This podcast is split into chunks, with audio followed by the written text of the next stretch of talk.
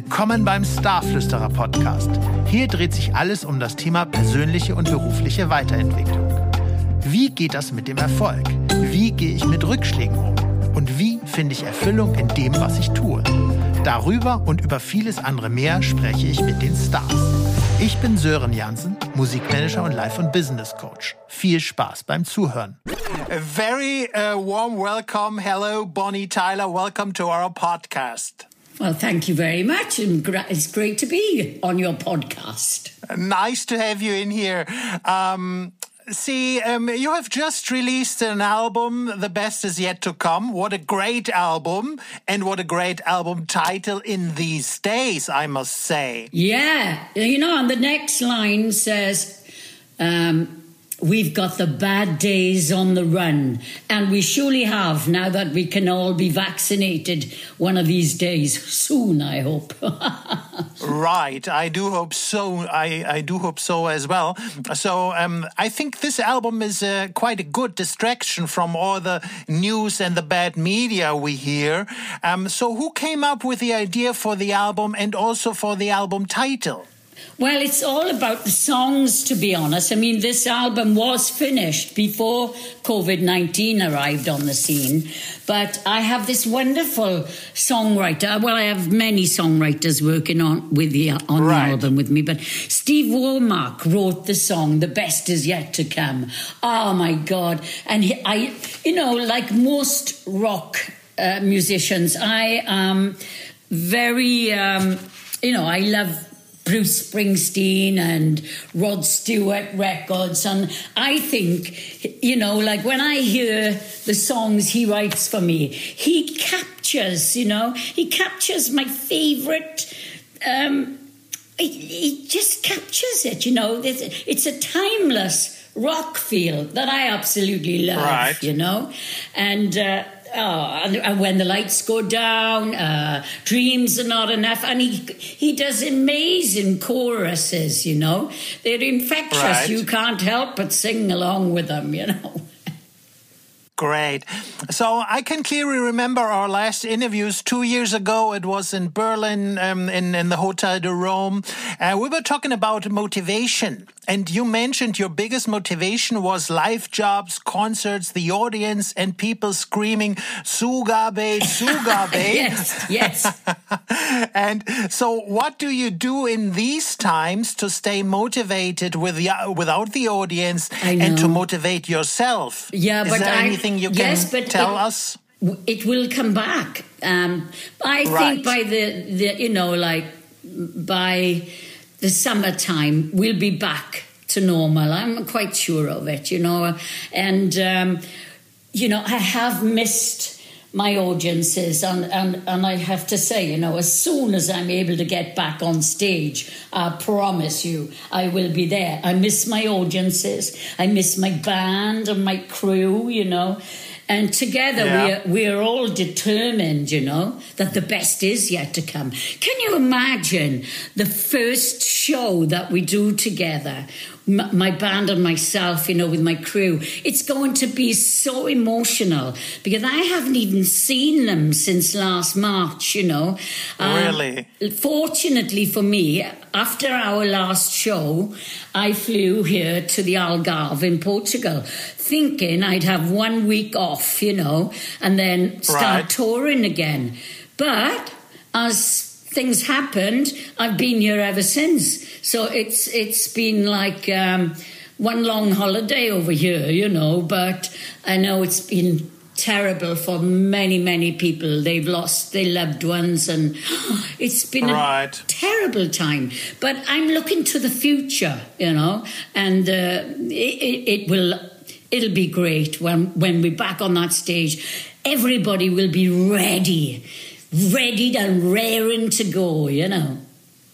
Absolutely, it will be a huge party. I can see it clearly. Uh, can see it already now. Yes. Um, let's let's talk uh, about a little bit about uh, your tracks on the new album. Yeah. I found a song "Stronger Than a Man," a song to encourage women. I asked Desmond Child if um, right. he would write a song for me, you know. And uh, a few days after I asked him, he came back with this song that he co-wrote with a few of his friends, and. Um, you know, Desmond knows me very well. We've worked together many times, you know, and uh, maybe he does think I am stronger than a man. but no, but it's a wonderful song, isn't it? It's a real powerful song, and um, absolutely.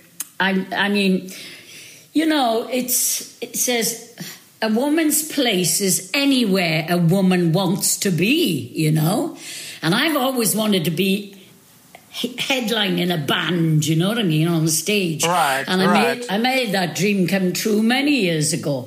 But, you know, I do what I love, you know. I, I just love doing live shows and and um, my diary is pretty much full from the summer on uh, into into uh, 2022 I got 38 shows over Germany, Austria, France, Great. and Switzerland, you know, and um, it, it will be happening, you know, and um, I'm looking forward We're looking it. forward. Yeah, we're looking forward to it as well. But uh, when uh, coming back to the song, it's like um, it's a song about uh, stepping out of the shadows and doing your own thing, and maybe also living the best version um, of um, herself, something like that. Yeah. So, did you ever did you ever had the situation that you needed to step out of the shadow from anybody or No. to do your own thing, or um, when reviewing your life or your career? I've always been I've always been very lucky, you know, probably because I've got such a rock voice that um, I've I've never felt that I'm in competition with the boys, you know.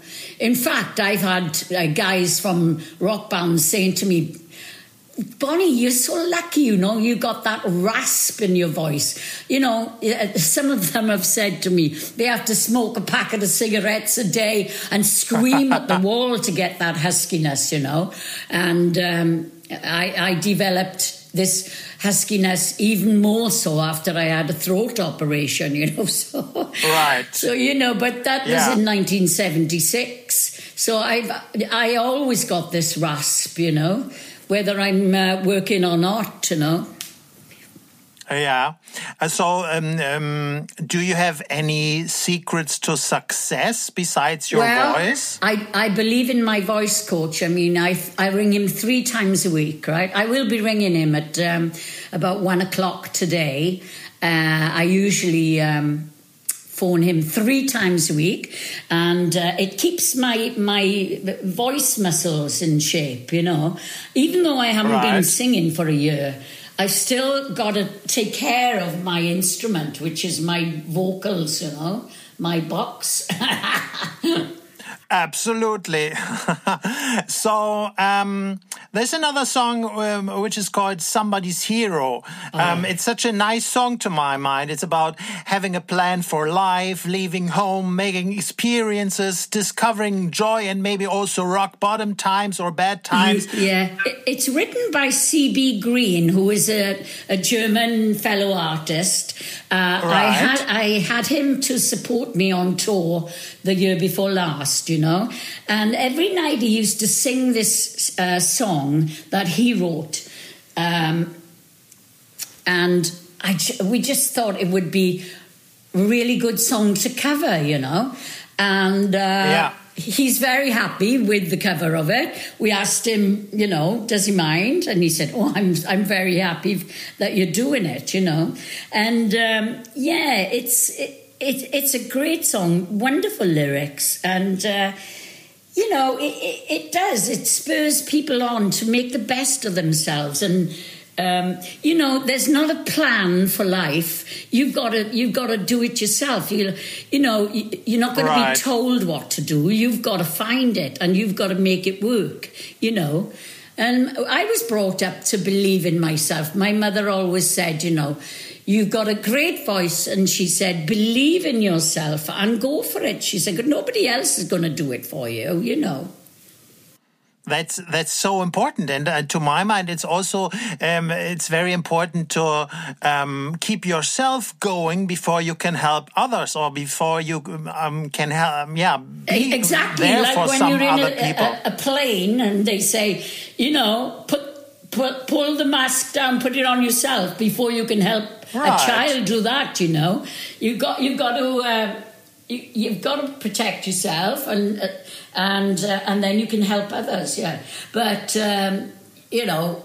Uh, I believe everybody can has got a talent. They've just got to they just got to feel what it is, you know, and and strive to make it happen. You know. Right. Absolutely. That's absolutely the case. Um, yeah, uh, your album is uh, like a little bit uh, sounds a little bit like 80s. Yes. And but there there are so many cool songs on and um, for instance also the song Call Me Thunder and oh, it, it's all about you love that. That's great. As, so uh, I mean there are very many songs on it uh, with a lot of emotions to my mind. Yeah, and uh, do you like my cover of um, um, "I'm Not in Love," the 10cc song? Absolutely. I've made it my own, haven't I? Yeah, it's it's it sounds uh, completely different, but uh, it's it's such a nice cover, absolutely. But um, so, how important uh, when taking a look at your career and your songs in general, not only this album but also the other albums, um, how important are emotions for you, and how important is it to keep a good um, emotional state for you? Um well, I'm very grounded, you know, I'm very down to earth person. And, I, you know, I've been married for 48 years and I've enjoyed every moment of this lockdown with my husband, you know.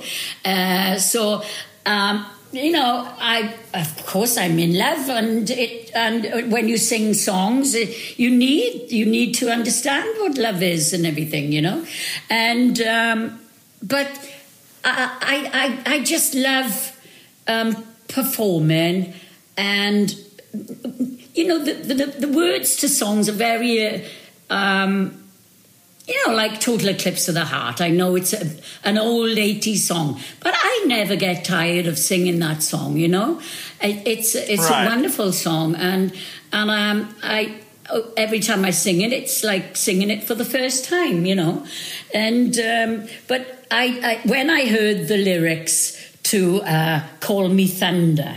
You know, you, you spoke about that song earlier, Call Me Thunder. Right, right. I said to my producer, David, I said, Oh my God, I love this song, right? But I said, Oh my God, it's, it's so young and sexy, the lyrics, you know? And uh, right. uh, I said, mm, I don't know if people will accept me to sing it, you know? He said, For goodness sake, Bonnie, he said, Of course they will. He said, sing it. He said, "It's it's you," and and it does. It reminds me of uh, you know when I when I was younger, you know, with my husband, and we go down the beach, and you know, and right. it's very powerful and oh, wonderful. And that's another song written by um, Steve Womack, you know. And also, he wrote a fantastic song called uh, "Stuck to My Guns." And uh, yeah. Uh, and I have um, a wonderful um, uh, Leo Rojas playing the panpipes on that song, and he's a um, he, he, lives in Germany, and. Um, what he happened was TV uh, show. about yeah. a, about uh, a year last Christmas? Uh, Leo and myself were invited for an audience with the Pope in Rome, right?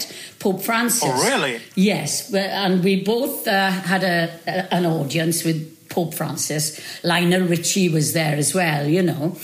And um, anyway, uh, when I heard him performing, right, I mean, using the panpipes, I just thought, oh my God, I, I, have got to ask him, will he play on uh, um, Stuck to My Guns, you know, because it's perfect uh, for that song. And he said, I'd be honored to do it, Bonnie. So, I mean, I, I it, he plays so beautifully. And um, yes, yeah, so luckily I met him there and um, he's on the album as well. so great to hear that. Yeah. Um, so um, let's talk about gratitude because um, how, how important is gratitude or thankfulness um, in your life? Oh, my, I thank God for my blessings every night, darling. I really mean that. You know, I know I've had a blessed life, but I'm a very, very hard worker as well. You know, I've got a very, I'm, I'm you know, brought up in a, a working class family, right? And I still, um, I'm still working class. You know, I, I feel working class because I, I've got that ethic. You know, I mean, I left school on the Friday, right, and I was determined that I would be working by Monday. And uh, I didn't have any qualifications. I was useless in school, right? I, I was terrible. But I always knew I wanted to sing, you know. But when I left school on Friday, I, I went straight around all the shops in the village where I live. And I went into every single shop. I don't care what kind of shop it was. And I said, Have you got a vac- vacancy for um, a shop assistant, please? Well, by the end of a couple of hours on the Friday evening, I had two jobs and uh, I start, no. I started one of them on on the Monday, and you know I, I I've worked ever since. This is the first time I haven't worked since I'm seventeen. You know, amazing. Yeah, yeah. But you know, I work hard. You know, people think when you're a, a, a, pop star or rock star, whatever you know, you just get on that stage. Well, you know only too well. It's not. It's hard work the traveling, the interviews, the uh, you know, the, I find the hardest part is oh god the packing and the unpacking. I do it all myself you know. I don't have a and i'm not like mariah carey where you've got an entourage of people you know. I, I do right. i pack my own cases i dress myself i do my own hair my you know. And uh, it's not easy fitting everything in but you know I'm, I'm brought up with a big family, three sisters, two brothers. Get on with it. Wow. You know what I mean? Yeah. Yeah. Amazing, amazing. Thanks for sharing uh, that information. Um, so, coming back to your album title, The Best Is Yet to Come. Yeah. Um, considering your last album, there were so many uh, huge um, names on it, like like uh, um, uh, I don't know, uh, Francis Rossi, Cliff Richard, or Barry Gibb, or Rod many um, Rod Stewart. Of course, I almost forgot him. yeah, so, but you know what? This time I made a conscious e effort not to do any any duets because. Right. Um, because we're all so busy working in different countries, it's it's very hard to to get together with any of them to to ask them to make a you know an appearance on one of my shows. I mean, Cliff Sir Cliff Richard did it, right? And um, but you know. Status quo out all working all the time. Rod Stewart's normally in uh, Los Angeles or wherever, you know, and so it's kind of like a waste of the songs live then you know i can't i can't perform them and, and i i love the songs so much i wanted to perform them but i can't because they were duets so every one right. of these songs you know i mean I, I just do it myself and you know i can't wait to incorporate a lot of these songs into my show. I've got so many to choose from, and and from the last album, you know, and and of course I always always put the classics in my show because people expect to hear, you know, Total Eclipse of the Heart. It's a heartache um, Lost in France, um, Holding Out for a Hero, and, and, you know they love Have You Ever Seen the Rain? And you know I, I, I love doing those songs as well. So right. I, my show is going to be fantastic. I can't wait to get together with my band now to rehearse the new show. Great.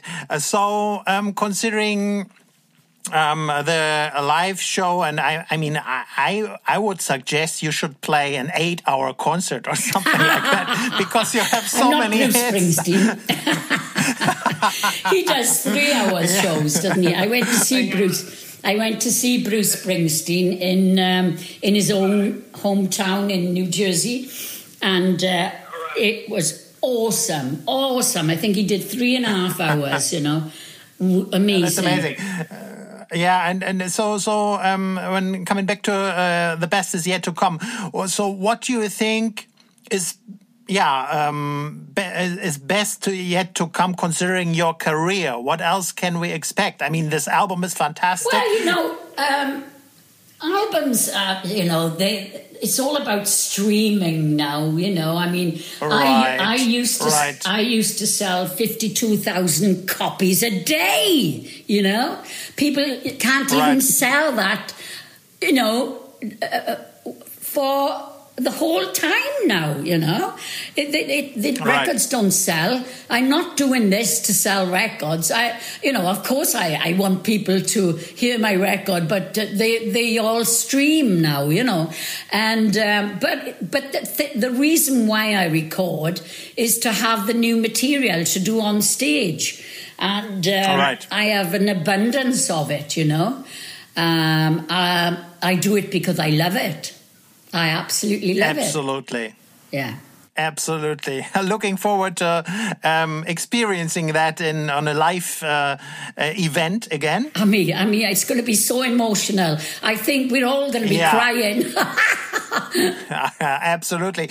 Um, so, what will be the first thing you will be doing when life starts getting normal again, or more normal again after after the pandemic? Besides your concert, once we're all vaccinated um, twice or three times, whatever it has to be. I mean, I, have missed my family and I've missed all my nieces and nephews, you know, and I can't wait to give them big hugs, you know. Right, right.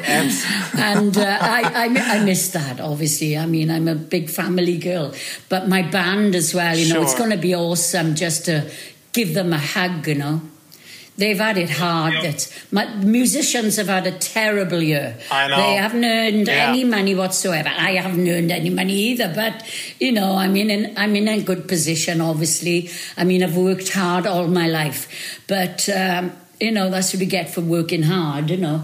But I only hope to God now we can stay healthy until after we have the vaccinations and yeah. Right. And so basically, when talking about your band, is the band also a type of family as well? Yes, they are. I mean, I'm.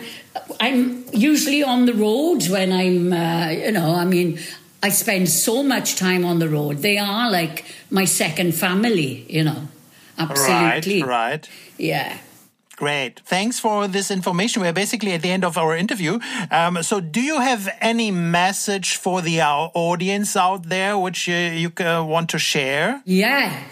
As, as, soon as possible, we're going to be out there on a stage, and I want everybody to come and enjoy the new album and the, the old classics as well. We are going to rock that stage, and I want you to be there. Zugabe! Zugabe.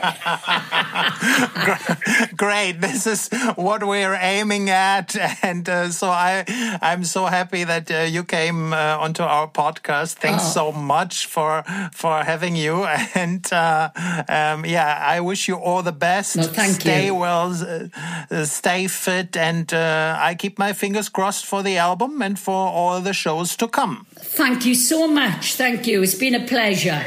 Bye bye. Goodbye, Bonnie Tyler. Bye bye. Ciao, tschüss. Ciao. Das war der Starflüsterer Podcast. Vielen Dank fürs Zuhören. Weitere Informationen bekommst du auf sörenjansen.com.